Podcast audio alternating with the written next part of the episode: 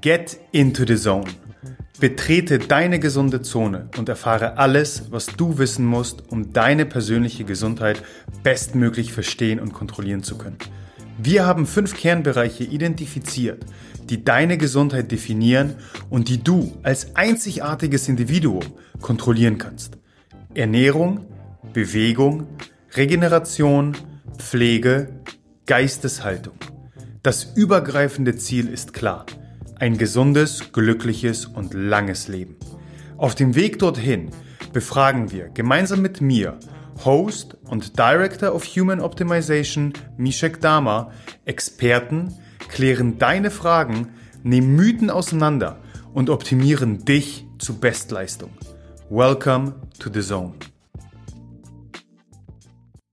Willkommen in der Blue Zone, der Wissenszone deiner Gesundheit. Mein Name ist Mishak Dama und heute erfährst du, weshalb ein flexibler Stoffwechsel die Lösung für ein fittes, gesundes und langes Leben ist. Und außerdem verrate ich dir meine Top 10 Liste, wie du genau dies erreichen kannst. Bevor wir aber in die Thematik einsteigen, muss ich was loswerden. Ich bin leicht nervös. Ähm, Jesse sitzt hier auch gegenüber von mir und guckt mich schon so schmunzelnd an. Das ist mein erstes Solo.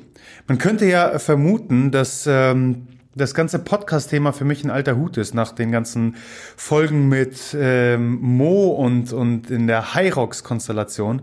Ist es auch, aber jetzt alleine hier zu sitzen und den ersten wirklich von vorne bis hinten komplett selbstständigen Blues Podcast aufzunehmen, ähm, macht mich schon ein bisschen, bisschen hibbelig. Äh, an der Stelle habe ich aber einen Tipp oder einen, einen ja, Ratschlag für dich Mach neue Sachen. Wir sind gerade beim Aufbau der, der größten Gesundheitszone Deutschlands und gefühlt durchleben wir im gesamten Team, also Jesse, Domi, Kamil, Maurice, Danilo, ich, um die, die, den Kern des Teams einmal äh, aufzuzählen, durchleben wir, glaube ich, jeden Tag etwas Neues und jeden Tag gefühlt machen wir irgendwas zum ersten Mal im Leben. Trau dich Tu es einfach. Wie Nike schon immer gesagt hat, do it. Am Ende, egal wie erstmal das Endergebnis ist, wirst du immer glücklicher und stolzer auf dich sein, wenn du dich der Herausforderung gestellt hast. So geht es zumindest mir und ja, Jesse äh, nickt zustimmend. So, genug gelabert. Äh, kümmern wir uns um deinen Stoffwechsel, beziehungsweise wie du, wie der Titel es schon sagt, flexibel metabolisieren kannst. Und letztendlich ist ja das Wort Metabolismus nur ein anderer Begriff für Stoffwechsel. Und lass uns zunächst einmal klären, was dein Stoffwechsel bzw. Metabolismus überhaupt ist. Und zwar handelt es sich hierbei um die Gesamtheit aller chemischen und physikalischen Vorgänge der Umwandlung chemischer Stoffe, sogenannter Substrate. Klingt fancy, es ist am Ende des Tages einfach deine Nahrung und Sauerstoff, und diese werden in Zwischenprodukte und Endprodukte letztendlich metabolisiert, verstoffwechselt. Diese ganzen biochemischen Prozesse in deinem Körper dienen letztendlich dem Aufbau, Abbau und Erhalt deiner Körpersubstanz und auch der Energiegewinnung. Hier könnten wir jetzt bereits differenzieren zwischen dem Baustoffwechsel und dem Energiestoffwechsel, aber wir wollen jetzt nicht hier in die Biochemie einsteigen, sondern ich möchte dir so einfach wie möglich erklären, weswegen ein flexibler Stoffwechsel so viel Sinn macht. Und nur um das nochmal an dem Punkt äh, deutlich zu machen, die Solos meinerseits sollen dazu dienen, dir Wissensbrocken, Wissenshäppchen wohl dosiert nahezubringen, Verständ, verständnisvoll nahezubringen, sodass du letztendlich deine Gesundheit, deine individuelle Gesundheit optimieren kannst. Okay, wir haben also den Baustoffwechsel und den Energiestoffwechsel und letztendlich all diese Prozesse, die in deinem Körper dauernd ablaufen. Dabei musst du wissen, dass es zunächst einmal dein Körper herzlich wenig interessiert, ob Energie in Form von Fetten, Kohlenhydraten oder Eiweißen daherkommt. Am Ende zählt nur eins. Und vielleicht kommt jetzt der Bio-Unterricht bei dem einen oder anderen hoch. Deine Kraftwerke des Körpers, die sogenannten Mitochondrien, diese müssen genügend Energie produzieren können, um letztendlich das Überleben zu garantieren. Wenn das passiert, dann ist dein Körper zufrieden, die Maschinerie läuft. Mehr willst du nicht. Und in dem Sinne ist es wirklich erstmal egal oder dein Körper interessiert sich wirklich wenig dafür, in welcher Form jetzt diese Energie daherkommt. Wenn am Ende die Mitochondrien effizient arbeiten können, dann hast du schon mehr als die halbe Miete intus. Okay. Spätestens jetzt magst du dich fragen, warum ein flexibler Stoffwechsel denn so erstrebenswert ist. Im Endeffekt ist es recht simpel. Denn je besser dein Körper mit dem ihm vorliegenden Substraten, also deiner Nahrung, Fette, Kohlenhydrate, Eiweiße oder eben auch körpereigene Reserven, je besser er damit umgehen kann, diese Energie verwerten kann, umso besser funktioniert letztendlich die Bereitstellung, die Energiebereitstellung in unterschiedlichen Lebenslagen. Ähm, um ein Beispiel mal zu nehmen, dein Körper kann bei physischem Stress letztendlich die optimalste Energiequelle für die entsprechende Belastung zur Verfügung stellen. Und das kann zum Beispiel Fett sein bei einer moderaten Ausdauerbelastung oder das können Kohlenhydrate sein bei den nächsten 400 Meter Sprints, die du ablieferst. Oder es können eben auch die körpereigenen Reserven sein, auf die dein Körper eingehen muss, weil du in einem Meeting sitzt, das sich in die Länge zieht und du nicht zu deiner sonst so geplanten 13 Uhr Mahlzeit kommst. Und je besser dein Körper jetzt auf diese unterschiedlichen Energiereserven flexibel eingehen kann und je nachdem, was, was für ein Stressor vorliegt, mental wie auch physisch, umso besser funktionierst du. Und dieses für dich als, wie ich so gerne sage, Daily High Performer, als Blue Zone Biohacker insofern sehr, sehr interessant und erstrebenswert, weil du, du aktiv bist, du hast ein hohes Aktivitätslevel, du ähm, trainierst vielleicht auch über dem Durchschnitt, also das klassische zwei, dreimal die Woche im Fitnessstudio sein. Ähm, du möchtest in vielen Lebenslagen auf höchstem Level performen. Und je besser dein Körper Energie zur Verfügung stellen kann, umso besser performst du letztendlich. Ganz simpel. Das ist Punkt eins, weswegen ein flexibler Stoffwechsel so viel Sinn macht. Punkt zwei also ein weiterer Grund ist die Gesundheit deiner Mitochondrien. Einer der Hauptgründe fürs Altern, wir haben insgesamt neun Gründe definiert und einer davon ist die sogenannte mitochondriale Dysfunktion, welche eine verminderte Energieproduktion deiner Mitochondrien mit sich bringt.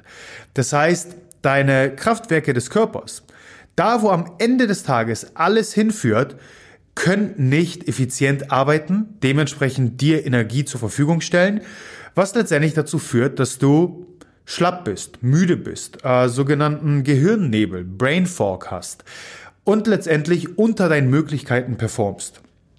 Sofern du ein gesundes, glückliches und langes Leben anstrebst, willst du natürlich dies, soweit es geht, vermeiden.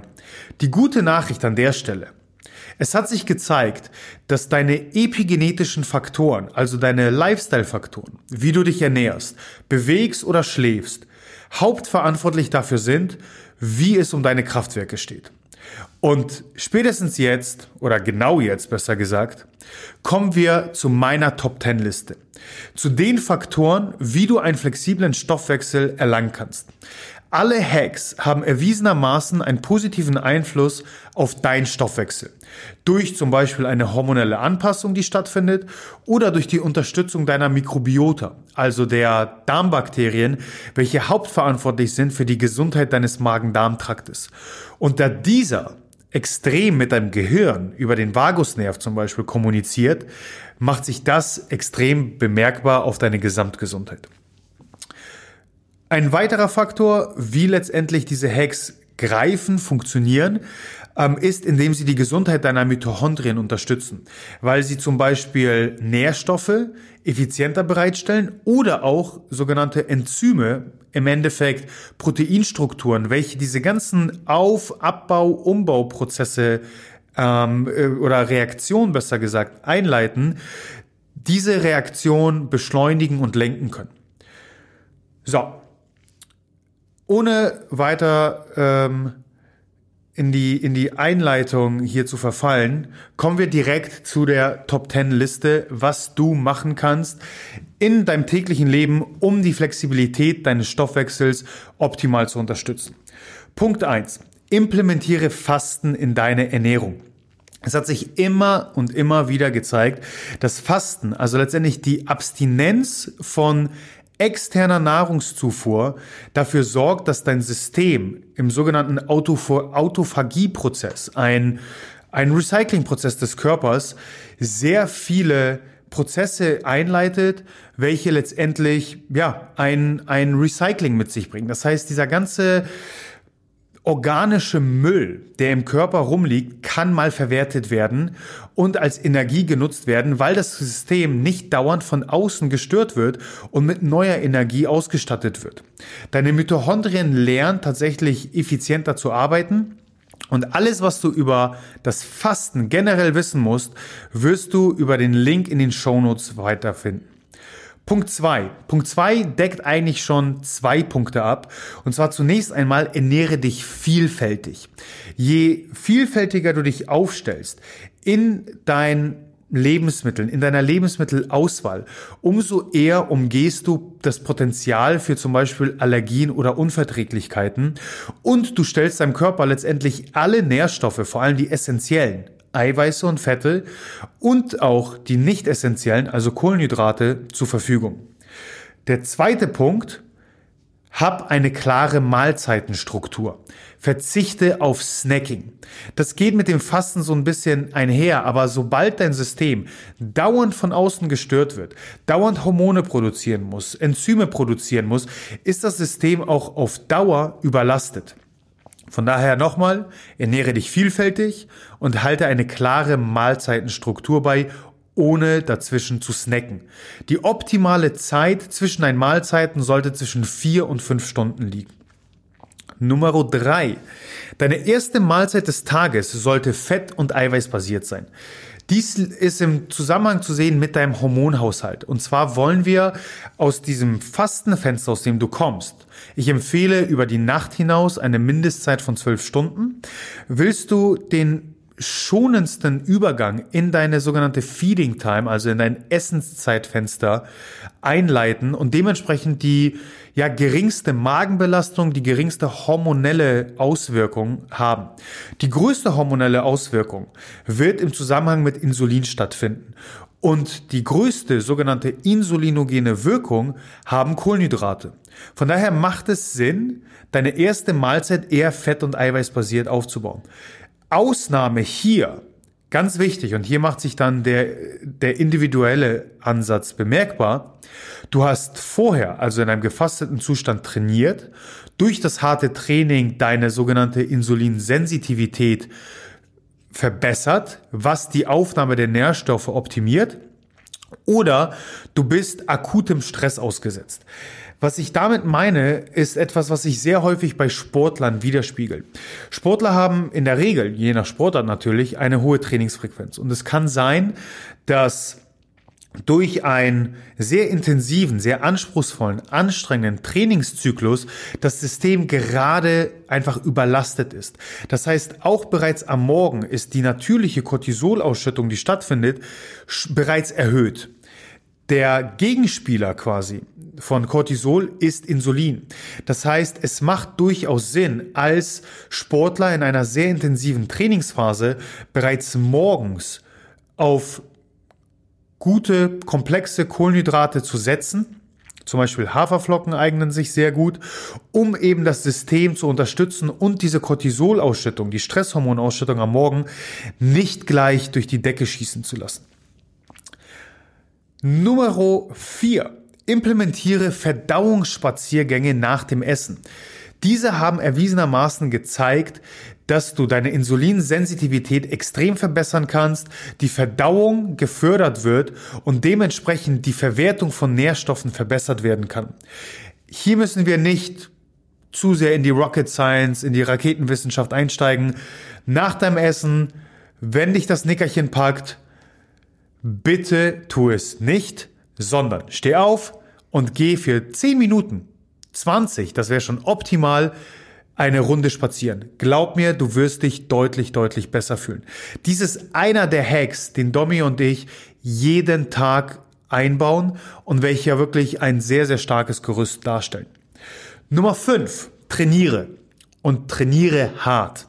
Das heißt, ich meine nicht die 15 Minuten auf Stufe 6 auf deinem Stepper, die du dreimal die Woche abspulst, sondern wirklich eine Herausforderung im physischen Sinne für deinen Körper.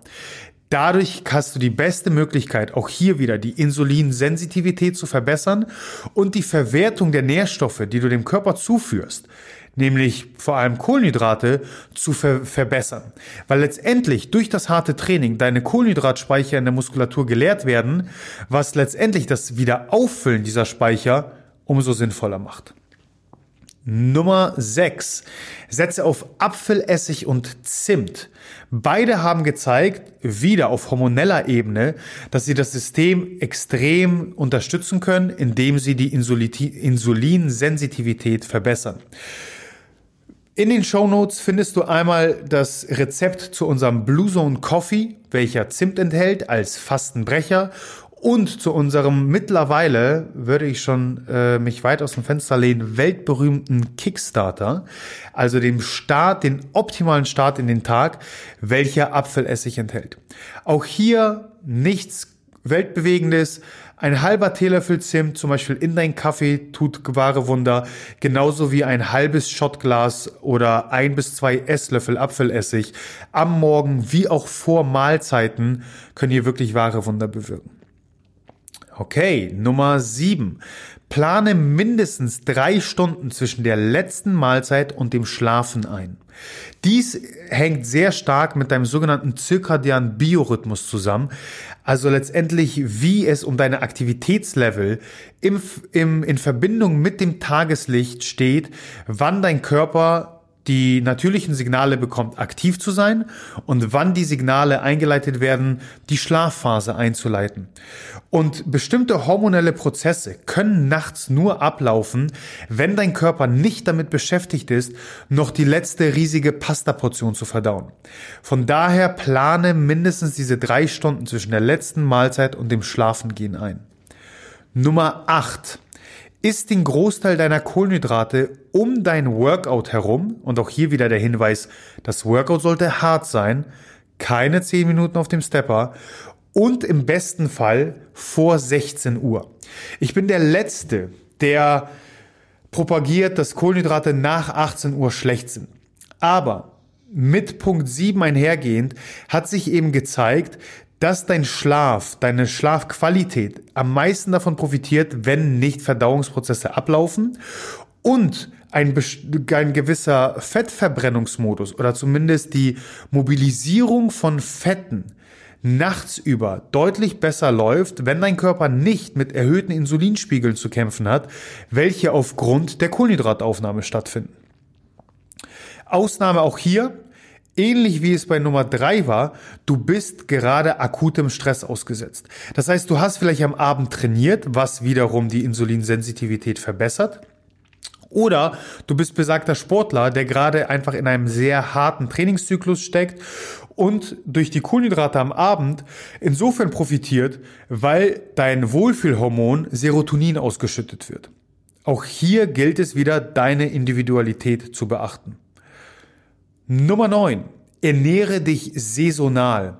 Und damit meine ich nicht nur saisonal zum Beispiel Obst und Gemüse zu wählen, sondern auch was dein, dein Biorhythmus ausmacht. Es hat sich gezeigt, dass zum Beispiel Sonnenlicht extrem förderlich ist für die Verwertung von Kohlenhydraten. Das heißt, im Sommer kannst du dir in Form von Beeren bestenfalls ein ein Mehr an Kohlenhydraten durchaus gönnen. Im Winter wiederum, vor allem in unseren Klimagraden, macht es Sinn, sogar zyklisch sogenannte ketogene Phasen einzuleiten, also wo du die Kohlenhydratzufuhr extrem runterschraubst. All das hat letztendlich den Sinn, deinen Biorhythmus bestmöglich zu unterstützen. Nummer 10 und eigentlich das, das, das Fundament, die Basis für jegliche Diskussion, wenn es um deinen Biorhythmus geht, priorisiere deinen Schlaf. Sobald du schlecht schläfst, sobald du zu wenig schläfst, wird sich das auf deinen Hormonhaushalt bemerkbar machen. Dies wiederum wird sich bemerkbar machen, wie du Nährstoffe verwertest und am Ende wieder dazu führen, dass deine Mitochondrien nicht effizient genug Energie zur Verfügung stellen können. Okay, wir haben unsere Top 10 Liste abgeschlossen. Du hast hoffentlich begriffen, warum die Flexibilität deines Stoffwechsels so sinnvoll ist und weshalb flexibles Metabolisieren zwar fancy klingt, aber am Ende etwas ist, was du in deinen Alltag mit den hier von mir gegebenen 10 Hacks bestmöglich umsetzen kannst. Genug von mir. Ich bin durch mit der ersten Folge. Ich freue mich auf dein Feedback und wir hören uns nächste Woche. Danke, dass du deine wertvolle Zeit heute mit uns verbracht hast. Solltest du das Gefühl haben, dass die hier vermittelten Inhalte deine Gesundheit optimieren können und auch anderen weiterhelfen können, dann teile diese Erfahrung mit mindestens einer weiteren Person und hilf uns, diese Community weiter wachsen zu lassen. Über die Gesundheit des Individuums hinaus können wir nur so als Nation eine gesündere und glücklichere Identität annehmen. Wenn du es kaum bis zur nächsten Folge abwarten kannst, dann abonniere diesen Kanal, um sicher keine weitere Folge zu verpassen. Darüber hinaus besuche uns auf Instagram, Facebook, auf unserer Webpage oder YouTube. Die entsprechenden Links findest du in den Show Notes. Die Wissenszone deiner Gesundheit wartet auf dich.